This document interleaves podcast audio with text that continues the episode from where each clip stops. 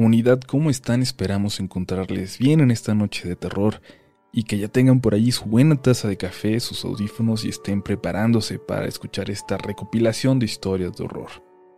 Apaguen la luz y recuerden que están escuchando Relatos de la Noche.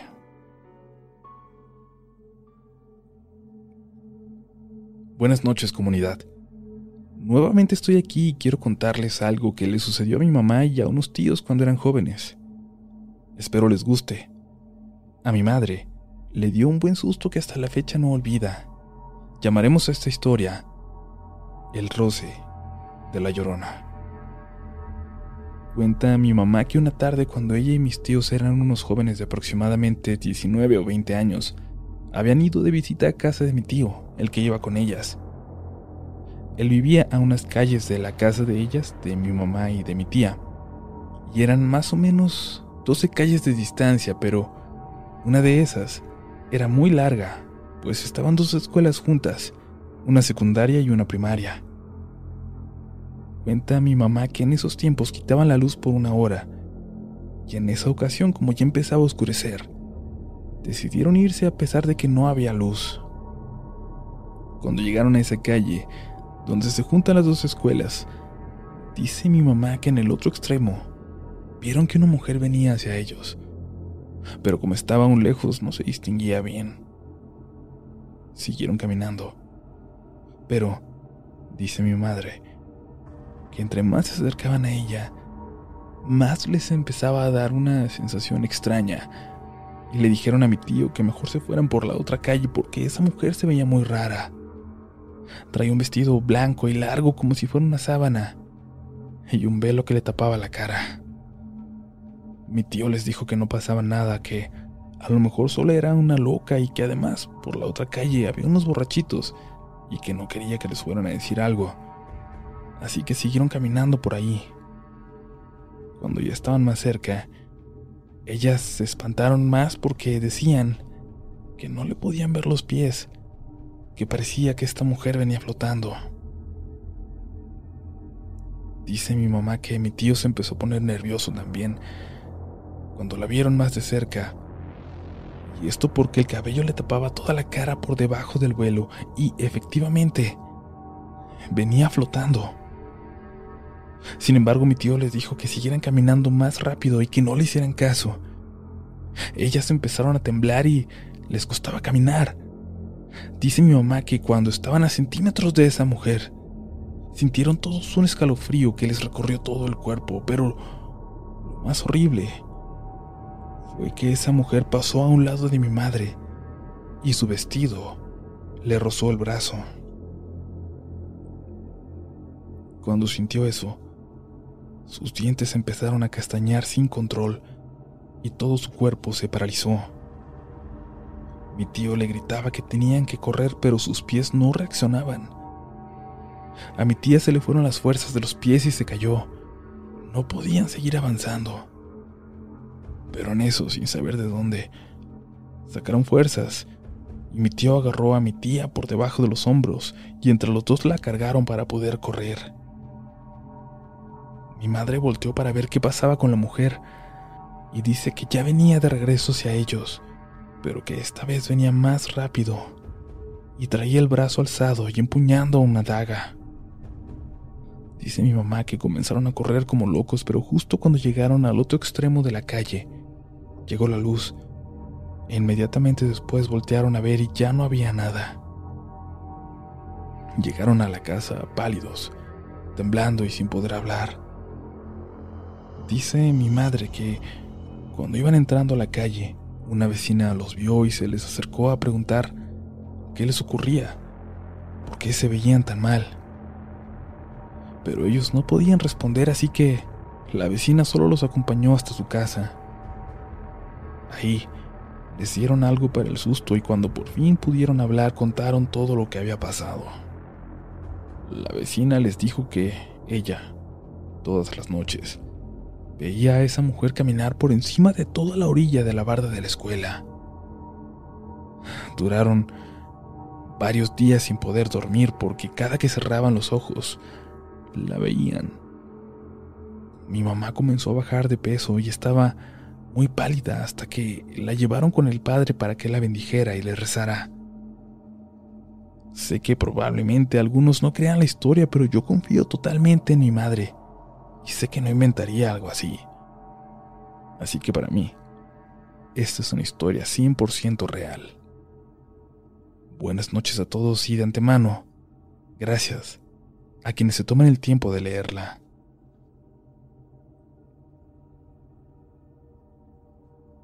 Hace muchos años en el pueblo de San Sebastián Chimalpa, de los Reyes de la Paz en el Estado de México, se vivieron los hechos que se van a narrar a continuación. En ese pueblo había un joven matrimonio, de escasos dos años de casados, y con un bebé de casi el año de vida. El pobre hombre trabajaba de sol a sol muy lejos, en el Distrito Federal, y casi no dormía porque se paraba temprano y llegaba ya muy tarde. La esposa, por ser joven y al parecer de familia acomodada, nunca se hallaba en su casa. Siempre estaba con las vecinas chismeando o platicando y por el contrario, no lavaba ni cocinaba y mucho menos limpiaba. Incluso, dicen, descuidaba mucho al bebé. Cierto día su marido se dio cuenta de esto y cansado, cansado de esa vida, la amenazó con dejarla si no se dedicaba más a su hogar, pues él ni comía bien porque ella nunca cocinaba nada, comían de lo que les daban las vecinas. Resulta que el marido cambió de turno a la noche y llegaba a dormir por las mañanas, teniendo entonces la esposa que hacer los quehaceres por la tarde para no despertarlo. Sin embargo, por no querer abandonar las tardes con sus vecinas, decidió que dedicaría las noches para realizar las labores del hogar. Cierta noche, después de varios meses, a la una de la mañana le tocaron tres veces la puerta, y ella pensando que era su marido que llegaba, se apresuró para abrir. Pero no había nadie. Así ocurrió también la segunda noche hasta que a la tercera noche seguida, cuando tocaron de igual forma, al abrir, vio que era una peregrinación. Un grupo de aproximadamente 30 personas y el que venía al frente le pidió de favor un vaso de agua. Eran fechas de noviembre y esas peregrinaciones son comunes, así que se lo dio. Después de beber el agua, el hombre hizo una pregunta. ¿Sabías que si barres en la noche y sacas la basura a la calle, echas tu suerte y fortuna a la misma? y que si haces que quehaceres a altas horas de la noche, atraes a ciertas fuerzas porque son horas activas, pero no para los vivos. Ella pensó, ¿y este cómo sabe lo que hago y por qué se mete en mi vida?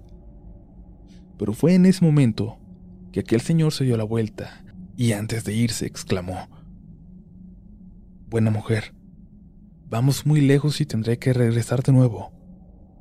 ¿Podrías guardarme algo, por favor? No lo abras por nada del mundo. Solo espera a que yo regrese.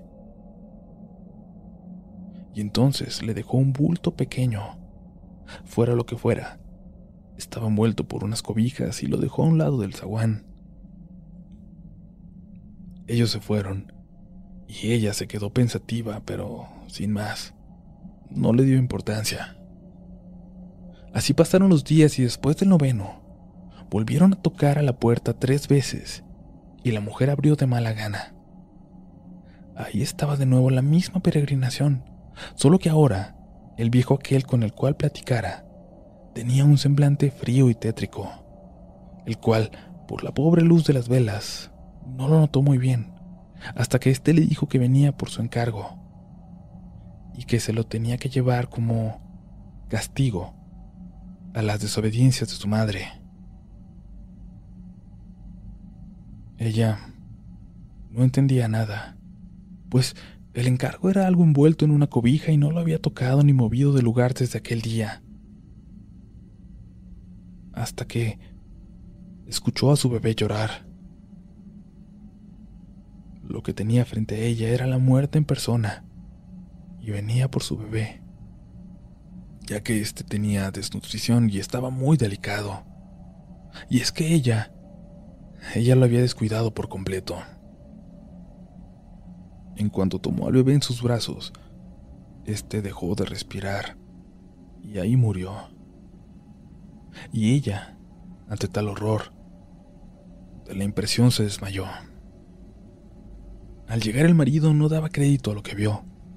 Su bebé yacía en la cuna y ya no respiraba. Corrió buscando a su mujer por toda la casa, maldiciendo hasta que halló a su esposa totalmente loca y contando una y otra vez la historia antes narrada. ¿Será que es cierto? Que los deberes domésticos solo se deben realizar de día y que las horas muertas son para descansar y dejar que los muertos se muevan en nuestro mundo en paz.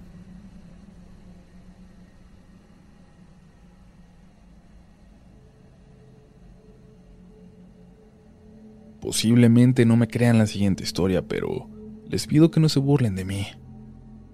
Aún encuentro respuesta de lo que pasó esas noches. La titulo Por eso ya no volví a cantar la canción de cuna del coco. Todo pasó hace aproximadamente siete años cuando mi mamá estaba embarazada de mi hermanito. Siento yo que esto la hacía más sensible a lo que pasaba conmigo. Yo tenía aproximadamente 13 años. Ella una noche se quedó a dormir conmigo en mi cama. Eran las 3 de la mañana, más o menos, y yo estaba profundamente dormida. En eso, sentí como un hombre me jalaba. Mi mamá se despertó enseguida con mis gritos desesperados de, no, no me lleves, por favor. Dice mi mamá que me vio gritando, pero no vio a nadie más. Pero algo o alguien me estaba jalando, y yo ya iba casi en la parte baja de la cama. Mi madre esa noche no durmió, pensando en lo que acababa de pasar. Los siguientes tres días pasaron cosas similares. Prendían la computadora con la música a todo volumen. Yo seguía gritando por las noches. Pero después... Después paró todo. Mi mamá tuvo el bebé y todo estaba volviendo a la normalidad. Pasaron como cinco meses hasta un día en que mi padre y mi hermano mayor salieron, así que nos quedamos mi mamá, el bebé y yo acostados, durmiendo otra vez en el mismo cuarto. Eran de nuevo las 3 de la mañana cuando algo horrendo me despertó. Era esa tonada de la canción de cuna del coco. Esa que dice, duérmete ya que el coco va a venir y te va a llevar. Esa tonada exactamente la escuché. Era aterradora, porque la estaban entonando con un silbido. Me armé de valor y volteé hacia el closet al lado de la puerta de la habitación. Y ahí estaba parada esa cosa. No podía distinguirla bien, ya que todo en el cuarto estaba oscuro, pero vivo enfrente de una lámpara de la calle y la poca luz que da hacia mi recámara era suficiente para verla, para ver que esa cosa me estaba sonriendo. No alcancé a ver no sé si era un señor o una señora, pero tenía una sonrisa de oreja a oreja, espantosa. Una cabellera larga, cabello quebrado, todo canoso y tenía su piel muy fea como con llagas. Su ropa, maltratada y sucia. Con su dedo me hacía señales como para que me acercara a ella. Yo empecé a llorar, a llorar del susto y a rezar movía y movía a mi mamá y ella no reaccionaba. Así que solo pude cerrar los ojos, pero aún así sabía que esa cosa seguía ahí. Desde que, meses antes, me habían jalado los pies, teníamos ya muchos santos alrededor de la cama. Y no sé si eso fue lo que hizo que eso no se acercara más a mí pero no sé si me desmayé o si simplemente me quedé dormida. Pero después de eso, no volví a cantar la canción de cuna del coco. y evito oírla también. Cuando le conté a mis padres, empezamos a ir a misa todos los domingos y ya no volví a ver a esa cosa. Hace unas semanas mis hermanos, el pequeño y el mayor, estaban jugando videojuegos en la sala hasta entrada la madrugada. Quiero recalcar que ellos jamás supieron de aquellos sucesos. Y ellos escucharon que alguien silbaba en la misma tonada. Y luego vieron algo espantoso. Se metieron muy asustados a sus camas. Estaban en shock. Y no he querido platicar con ellos sobre el tema ni que me platiquen de eso que vieron, pero sí les puedo asegurar que ya no juegan hasta tarde. Y sé que mi madre también, en el fondo, relaciona esto con aquello que me ocurrió años atrás a mí.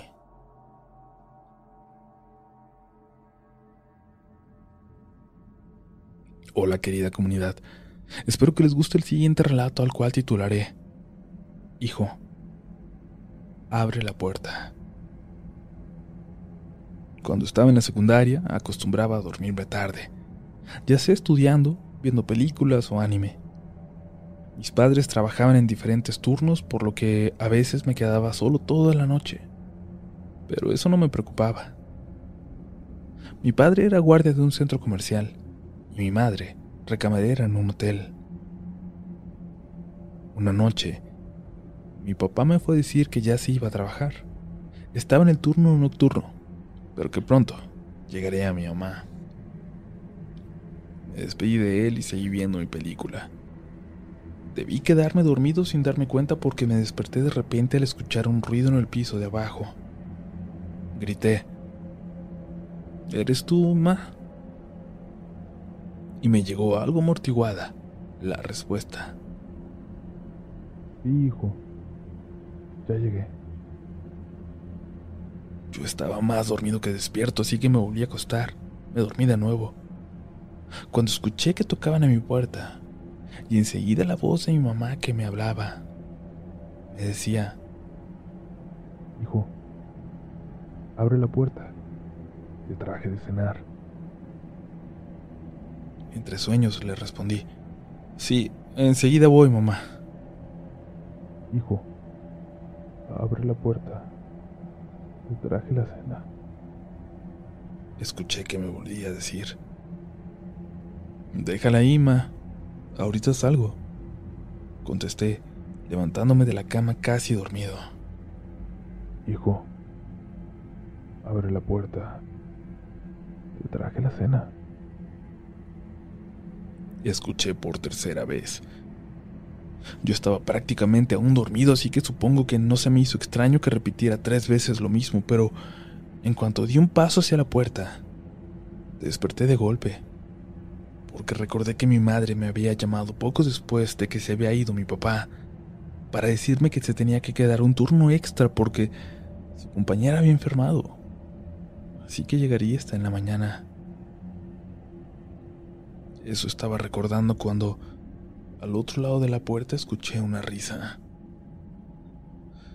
Pero era una risa malévola, diabólica, de esas que se escuchan en las películas de terror.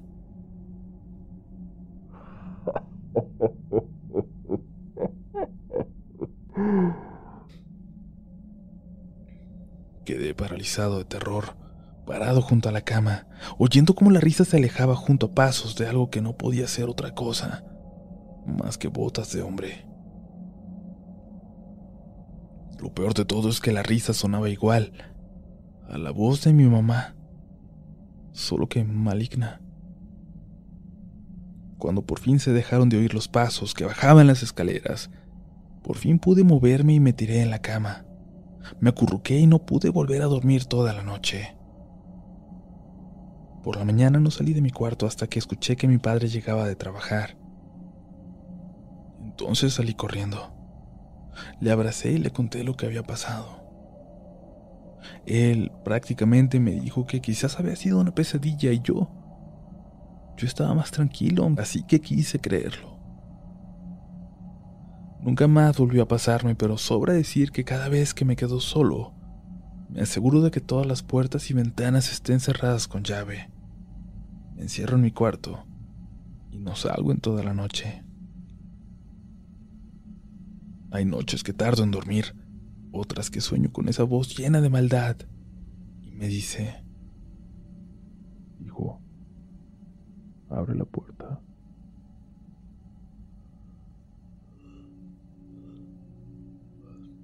Hola comunidad. Hace poco se subió el relato que habla de los duendes donde nos preguntaban si creemos en ellos. Mi papá lo escuchó también y me dice que sí, que existen. Y me compartió esta experiencia que a él le sucedió y que ha tenido secuelas. Él vivió en un rancho de la Sierra de Oaxaca toda su infancia y parte de su vida adulta. Al quedar huérfano de padre y madre desde los cuatro años, tuvo que vivir con su abuelita. Dice que eran muchos, él y cinco hermanos, por lo que a la abuela no le alcanzaba para darles de comer. Eso hizo que todos se pusieran a trabajar. Y a los siete años mi papá, después de la escuela, iba con el vecino de la abuela y le llevaba a pastear sus borregos y dos vacas. De eso le pagaban 20 centavos. Comenta a mi papá que un día en el monte se encontró a otros cuatro niños cuidando animales, y entre las pláticas y juegos, el mayor de los niños comentaba que los duendes del bosque se podían ver a través de los espejos y que si los veías hasta los podías atrapar. Pero para hacerlo, tenías que fingir que dormías y estar completamente solo en el bosque. Después de comentarlo, se les ocurrió una apuesta. El primero que atrapara a un duende se llevaría la paga de todos juntos durante una semana. Mi papá estaba feliz. Era mucho el dinero que se iba a juntar y tenía ganas de comprar un yoyo. Y así no lo pensó. Y al otro día se robó o tomó prestado el único espejo de la casa de la abuela. Después de clases pasó como siempre con su vecino y se llevó a los animales se fue a una zona lejana y plana para evitar que estos se fueran muy lejos en lo que intentaba atrapar al ser. Dice que eran como las 5 de la tarde, aún había luz, y se dispuso a hacer la cacería del duende, así que siguió todas las instrucciones que le dio su amigo. Se acostó debajo de un árbol y recargó el espejo a un costado de su hombro en un ángulo que con solo inclinar la cabeza alcanzara y viera su pecho y parte de las piernas. Y en una mano se enrolló un costal que sería donde lo iba a mantener una vez atrapado. Cerró los ojos y de vez en cuando abría uno para ver el espejo. No parecía suceder nada. Escuchaba los pájaros y los borregos caminar entre el pasto. Cerró los ojos y de pronto ya no escuchó nada. Los abrió y desde el espejo vio un bultito color gris que intentaba trepar su pierna. Pensó que a lo mejor era una rata, ya que tenía el mismo color. Quiso moverse. No pudo. Ese bulto por fin se subió y dice mi papá que era como una personita pero gorda y cabezona, con ojos muy grandes, casi del tamaño de media cara, pelón y sin nariz. Trató nuevamente de moverse y nada. Esa cosa se subió a su pecho y abrió sus piernas. Se sentó como si montara un caballo. Ya mi papá estaba muerto de miedo. No se podía mover y entró en pánico cuando lo vio reír. Cuando vio sus dientes horrendos, picudos como si fueran todos colmillos. La sonrisa era muy grande como si le llegara a las orejas. Y del miedo mi papá se hizo pipí en los pantalones. No sabía qué era eso ni tampoco lo que quería hacer. Y un ladrido le hizo reaccionar y movió el hombro por lo que cayó el espejo. Por fin se pudo mover. Se dio cuenta que el ladrido provenía del perro que tenía su vecino. Le ladraba pero no se le acercaba. También se dio cuenta de que estaba completamente oscuro ya era de noche. Se levantó y corrió hacia el animalito y varios metros adelante encontró al vecino, que Preocupado, lo fue a buscar. Y es que vio que varios animales habían regresado solos. Mi papá se disculpó y le dijo que se quedó dormido. Y el vecino solo se le quedó viendo y le dijo, vámonos para la casa antes de que llegue tu abuela y se preocupe. Y cámbiate. No vas a querer que te vea orinado o pensara que te pasó algo. Mi papá caminó con la cabeza baja pensando en si quizás lo había soñado todo y se acordó del espejo de la abuela. Se le había olvidado debajo del árbol y no iba a regresar con él, o al menos a esa hora. Llegó a casa. Cuando llegó la abuela lo vio pálido. Le preguntó si tenía algo, pero él contestó que no. La abuela le dijo, mentiroso, apestas a miedo. Mejor ven, te voy a dar tu té. Mi papá dice que se lo tomó y aún así no pudo dormir. Y al otro día, mi abuela no encontró su espejo en la casa y por tomarlo sin permiso, a mi papá le tocaron cuatro cintarazos. Días después, mi papá buscó el espejo en el bosque y no lo encontró. También se encontró a los niños, pero ninguno de ellos mencionó la apuesta. Se saludaron de manera muy rápida y cada uno se fue a cuidar a sus animales. Rara vez coincidieron todos otra vez, y si lo hacían, se saludaban y ya. Mi papá dice que a partir de ese encuentro, esa cosa, ese duende,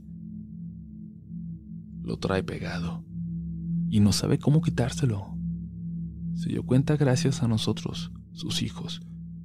Y esto lo corrobora mi mamá. Dice que todos, sin excepción, cuando recién empezamos a hablar, en algún momento, le comentamos que mi papá tenía un monstruo en la espalda y nos daba miedo. Mi mamá siempre pensó que era producto de la imaginación, pero se le hacía raro que al describirlo, todos dijéramos las mismas características, gordo, ojos grandes y brillosos, y muchos, muchos dientes. Fue hasta que un día, viendo una película ochentera que se llama El ojo del gato, una de mis hermanas dijo así, Así es el monstruo de la espalda de mi padre. Mi papá se sorprendió porque nunca había contado lo que le pasó de niño, ni tampoco sabía que nosotros ya lo habíamos visto. Esta es la experiencia de mi papá, y él quiere aprovechar para dar un consejo. Dice que es un consejo de un viejo que se le pasó mucho tiempo, muchos años en el monte. Y dice así, nunca se duerman solos en los montes, no importa que sea de día. Procuren que siempre haya alguien vigilando, vigilando su sueño Tampoco dejen a los niños pequeños solos porque los montes son pesados. Hay muchas energías y cosas que viven ahí. Muchas de esas cosas no son buenas y aprovecharán un descuido para hacerte daño.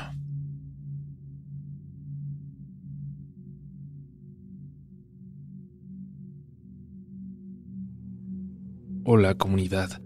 Anoche estaba escuchando el video de relatos de empleados de cine y mencionaron algo importante en esa historia, que los cines se llenan de energías de todas las personas que pisan aquel sitio y yo personalmente considero que en general todos los espacios públicos tienen este tipo de energías almacenadas.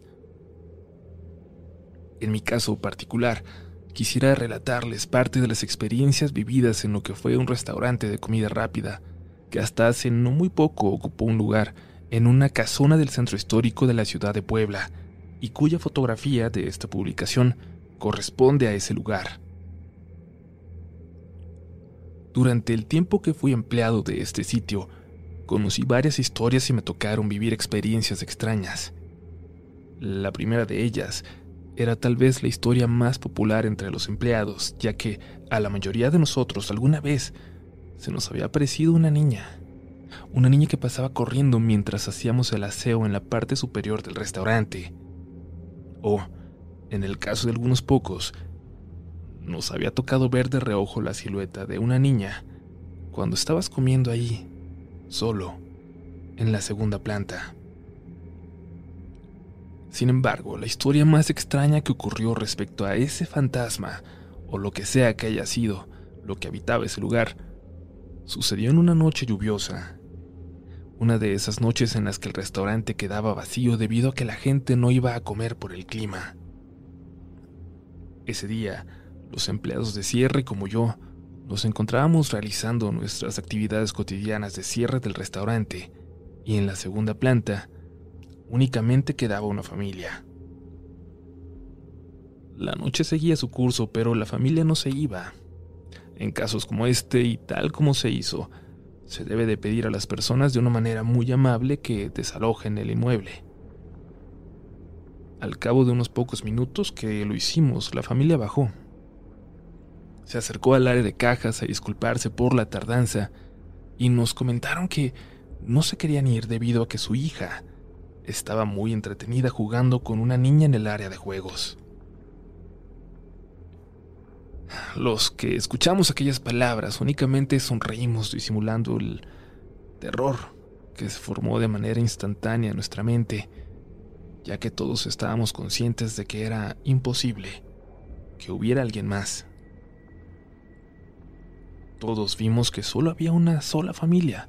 Sin embargo, no podíamos decirles eso y en cuanto se fueron, como un impulso reflejo, subimos a ver si tal vez nos habíamos equivocado, si quizás estaba otra familia ahí arriba, pero no. No había nadie en la parte superior. Lo único que sí vimos fue a uno de los juguetes que servían para mecerse, que se seguía moviendo como si apenas alguien lo hubiera dejado. Otra cosa que sucedía era que pasando de las 11 de la noche, el ambiente en el restaurante cambiaba. Y era cuando sucedían las cosas más extrañas. A mí me tocó que un día, justamente en esa área de juegos, al estar limpiando una mesa, y ya con el restaurante cerrado y sin nadie más que el gerente de turno y mi compañero de cierre, alguien me encendió la pantalla que ya estaba apagada. Pensé que era una broma, sin embargo, al bajar, mi compañero estaba muy ocupado y el gerente igual. Otra noche, al estar ya cerrado todo y únicamente esperando a la gerenta que terminara su papeleo para poder irnos, comenzamos a escuchar que alguien silbaba una melodía en el área del comedor. Algo que nos erizó la piel, porque ya estábamos completamente solos. Y bueno, por último, quiero compartir dos vivencias que le ocurrieron a uno de mis compañeros, que superan quizás el miedo que nos provocaron las otras experiencias ya relatadas. En el área de bodegas, ya de por sí tétrica y que en algún momento del pasado de ese edificio fue una escuela, existía un rincón al que llamábamos el cuarto de la niña.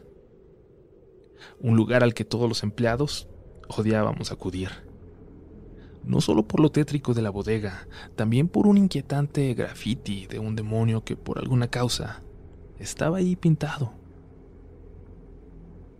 Seguramente desde tiempo antes de que el sitio fuera rentado, pero al que nadie se tomó la molestia de remover o cubrir. Enviaron ahí a mi compañero por unos paquetes de vasos. Casi daban las nueve de la noche. Mientras él los buscaba, escuchó que alguien respiraba detrás de él. Quiso tomarlo como sugestión, atribuirlo a su imaginación. Pero cuando se disponía a salir, la puerta de la bodega que se cerraba de dentro hacia afuera se cerró en su cara, como si alguien lo hubiera empujado frente a él. Mi compañero bajó como pudo, todo pálido, y le tomó como diez minutos asimilar lo ocurrido. La palidez de su rostro era prueba suficiente de que él no mentía. Lo siguiente que le ocurrió fue el día en que hacíamos inventario y nos íbamos tarde. Le pasó que la máquina de refrescos se fue accionando por sí sola. Solo él lo vio. Una a una las llaves donde sale el refresco. Se encendieron como si alguien jugara a servirse de todos los sabores. Una vez viendo eso, mi compañero renunció.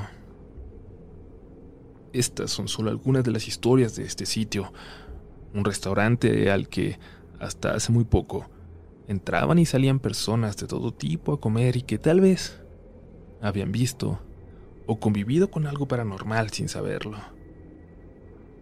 Se han puesto a pensar en todo lo que ocurre en estos sitios cuando cierran.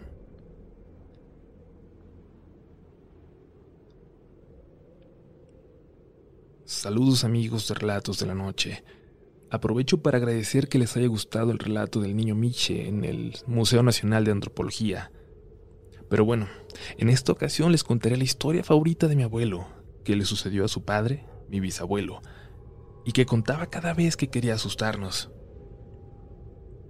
La verdad es que sí es un poco macabra, aunque la historia en sí tiene aproximadamente 100 años de haber ocurrido. Sin más preámbulos, esta es su historia. No conocía a mi bisabuelo José María más que por fotografías a blanco y negro e historias familiares. Siempre con una expresión seria y serena, esa misma expresión que suele tener la gente del campo. Nació peón de hacienda allá por los años 1890 cerca de Zamora, Michoacán. Más tarde, se dedicó a ser arriero hasta que estalló la revolución.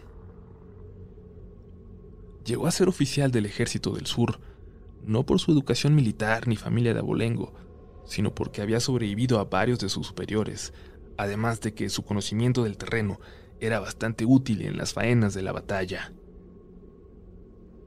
Le contaba a mi abuelo que una vez capturó la estación de trenes de Zamora, a manos de los federales, quienes huyeron después de que uno de sus superiores cayera muerto. Esa misma noche escucharon balazos muy cerca de la estación. Se atrincheraron creyendo que los federales habían preparado un contraataque, preparándose para lo peor. Su sorpresa fue grande cuando nadie los atacó. Salieron a investigar y la gente desde las ventanas de sus casas les decía que unos hombres armados a caballo se habían llevado a un matrimonio con su bebé y que posiblemente habían tomado dirección hacia el norte mi bisabuelo con sus compañeros cabalgaron para darles caza, pues pensaron que era algún grupo rival o soldados federales, además de que el secuestro de gente era bastante común durante la guerra y no respetaba bandos o clase social. Los soldados suponían que los desconocidos armados se habían escondido en una población cercana llamada La Rinconada, en donde se encuentra una elevación y unas grandes rocas, haciendo del lugar una buena guarida. Ya cerca de llegar al sitio, los hombres vieron a una mujer correr con su hijo en brazos y unos ocho sujetos persiguiéndola. Todavía sin entender bien qué pasaba, uno de los soldados disparó y acto seguido se soltó la balacera. Murieron seis de los secuestradores y dos de los soldados. Uno de los desconocidos heridos fue reconocido como hijo ilegítimo de un hacendado de la zona, famoso por sus excesos, el otro como un bandolero de poca monta. Se les tomó prisioneros y al llegar a la estación de trenes fueron interrogados. El hijo del hacendado no soltó ni una palabra. Su compañero, antes de morir desangrado, confesó que varios de los secuestradores eran gente de cierta importancia en la localidad, entre ellos un seminarista y un estudiante de medicina. A la mujer rescatada y a su hijo se les resguardó en una casa cercana, con una guardia de dos hombres, al menos en lo que todo el asunto se solucionaba. Por la mañana, cuando inspeccionaron la guarida de los bandidos, descubrieron el cadáver del esposo, al que le faltaban algunas partes del cuerpo, entre ellas extremidades y órganos internos. Más tarde, lo describirían como algo similar a una res en una carnicería. Cuando la viuda fue interrogada, aún en shock, contó que a su marido lo habían descuartizado mientras aún vivía y que sencillamente habían arrojado las partes al fuego. Al día siguiente, el padre del prisionero sobreviviente fue a la estación de trenes ocupada. De alguna manera, se había enterado del suceso ofreció joyas y dinero a mi bisabuelo y a sus hombres para que dejaran libre a su hijo. Estos no aceptaron y lo corrieron a punta de pistola. El hacendado, humillado, prometió vengarse y volver más tarde con hombres y armas. A las pocas horas, decidieron que el prisionero debía ser fusilado. Este pidió que no se le colocara venda, y segundos antes de recibir la primera descarga, miró directamente a los ojos a mi bisabuelo y le dijo con voz burlona, Tú y yo nos vamos a ver pronto, José María. El hombre cayó fulminado. Fue rematado de un disparo en la cabeza. Su cadáver corrió la misma suerte que la de sus camaradas, pues fue aventado a la fosa común. Las declaraciones del moribundo nunca pudieron corroborarse, pues nunca nadie acudió a reclamar los cuerpos de los demás involucrados. El hacendado no cumplió su amenaza, pues poco tiempo después fue encontrado muerto en su propiedad. Según decían los peones, se habría suicidado. Cuenta mi abuelo que a veces en las noches más oscuras, su padre salía borracho con su viejo y pesado rifle Mauser a disparar directo a los maizales, desde donde aseguraba. El hombre fusilado lo saludaba con una sonrisa burlona y sangre en la boca. Incluso en sus últimos días, siempre durmió con su fiel arma de fuego a la mano, y en momentos de locura, murmuraba que era lo único que espantaba a ese loco de la sonrisa.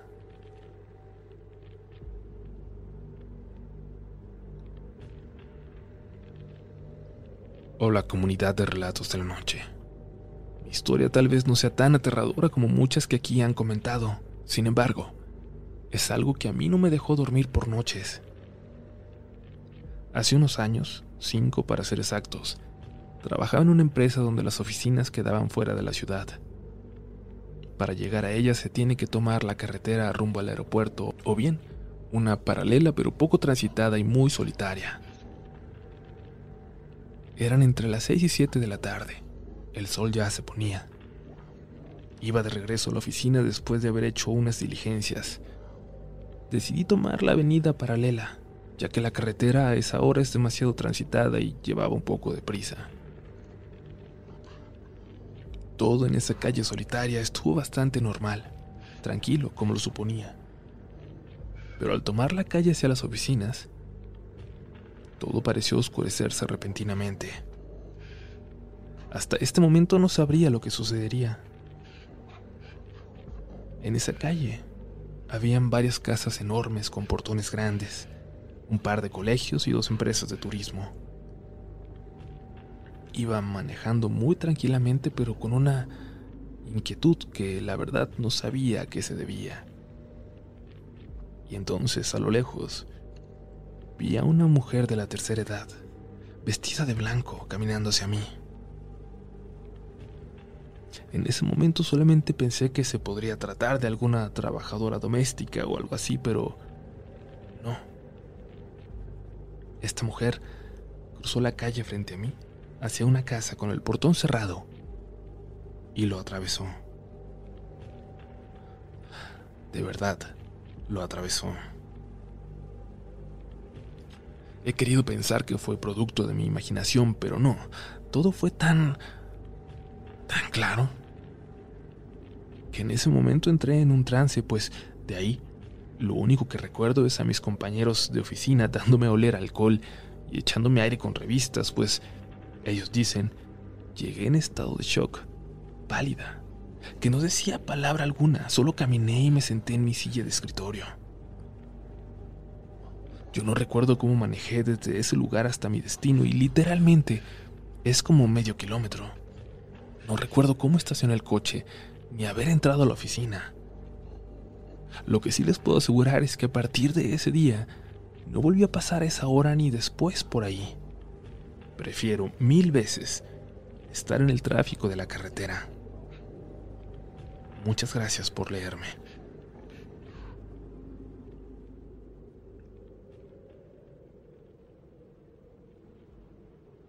Era el Día de las Madres y fui con mi niño de cinco años a visitar la tumba de mi madre, a dejarle flores, a pedir por su descanso y que nos protegiera de cualquier mal.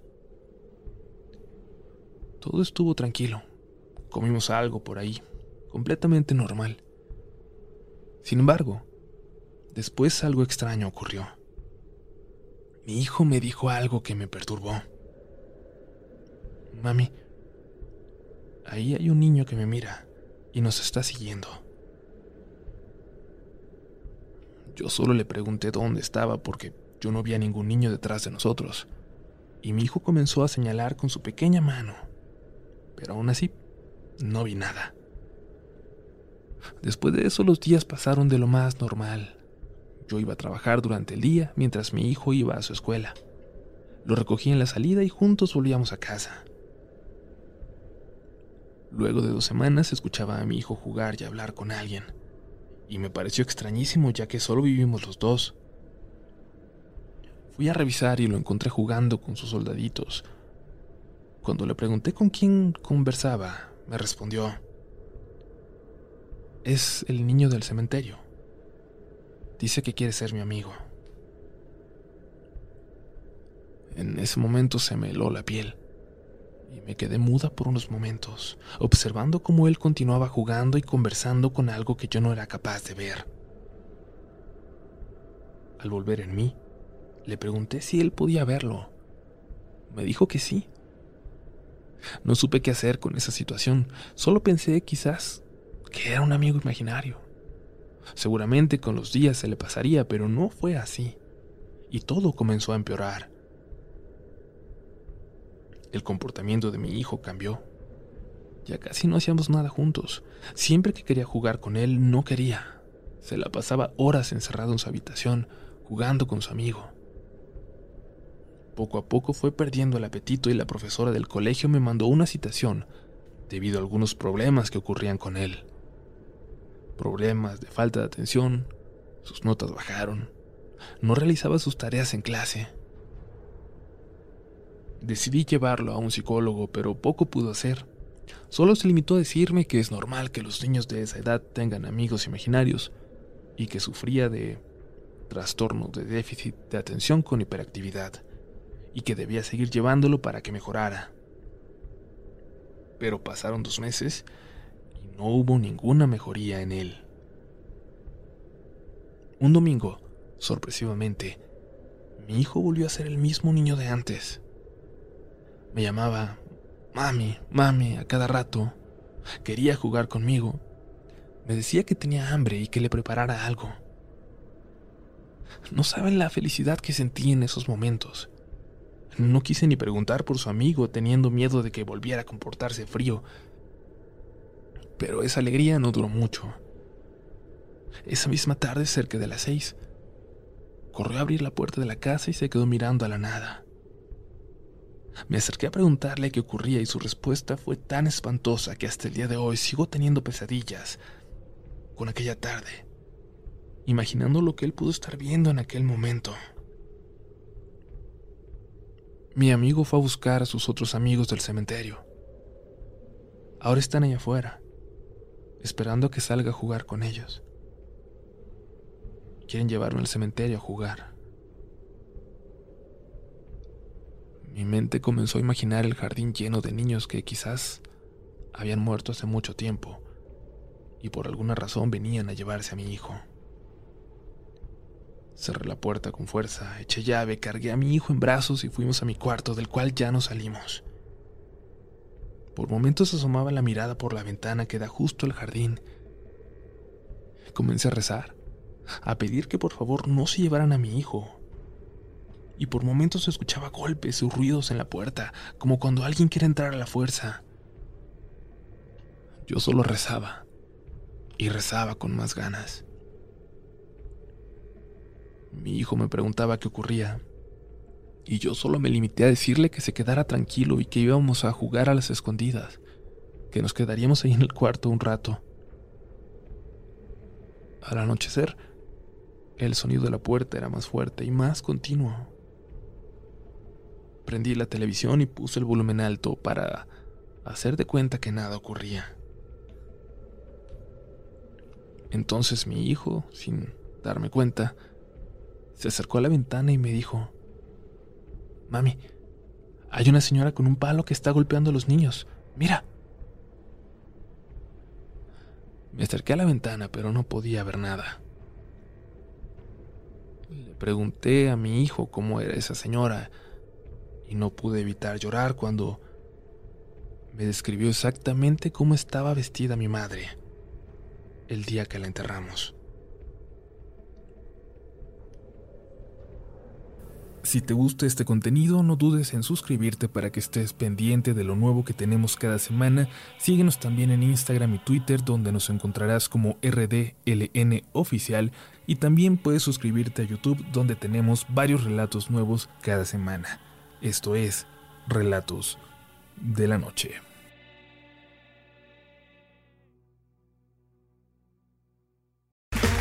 Okay, round two. Name something that's not boring. laundry? Ooh, a book club. Computer solitaire, huh? Ah, oh, sorry, we were looking for Chumba Casino. That's right. ChumbaCasino.com has over 100 casino style games. Join today and play for free for your chance to redeem some serious prizes. ChumbaCasino.com. No purchase necessary. Full prohibited by law. 18 plus terms and conditions apply. See website for details.